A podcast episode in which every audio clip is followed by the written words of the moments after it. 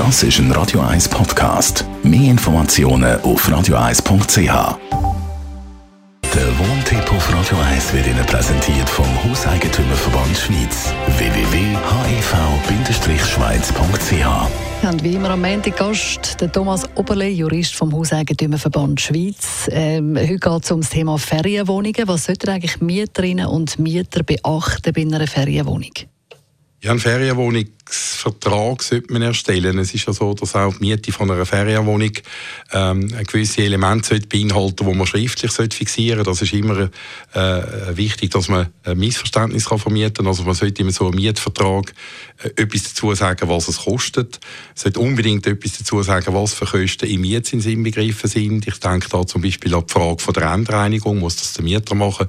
Mhm. Und wenn ja, ähm, wenn es der Vermieter müsste machen, ist das im Mietzins inbegriffen oder eben nicht.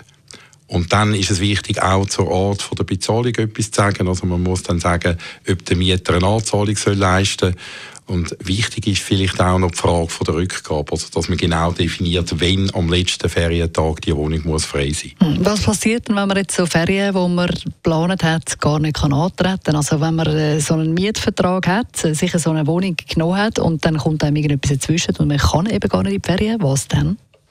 Das kommt immer darauf an. Jetzt im Normalfall, wenn ich etwas in meinem Umfeld habe, das mich an der Ferien hindert, sei das Tod, Krankheit, Unfall, irgend so etwas, ob das mich selber betrifft oder jemand, der mir nachsteht, kommt nicht darauf an, dann kann ich nicht zurücktreten. Für so einen Fall brauche ich eine Reiseannulationsversicherung.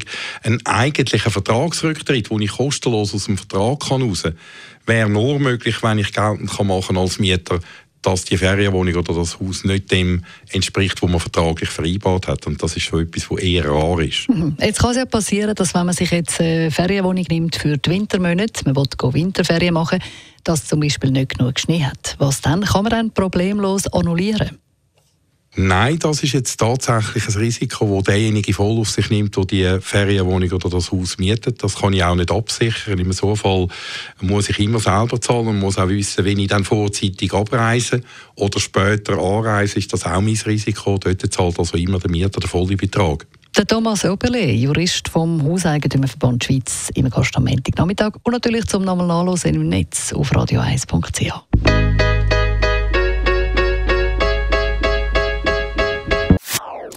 Das ist ein Radio 1 Podcast. Mehr Informationen auf radio1.ch.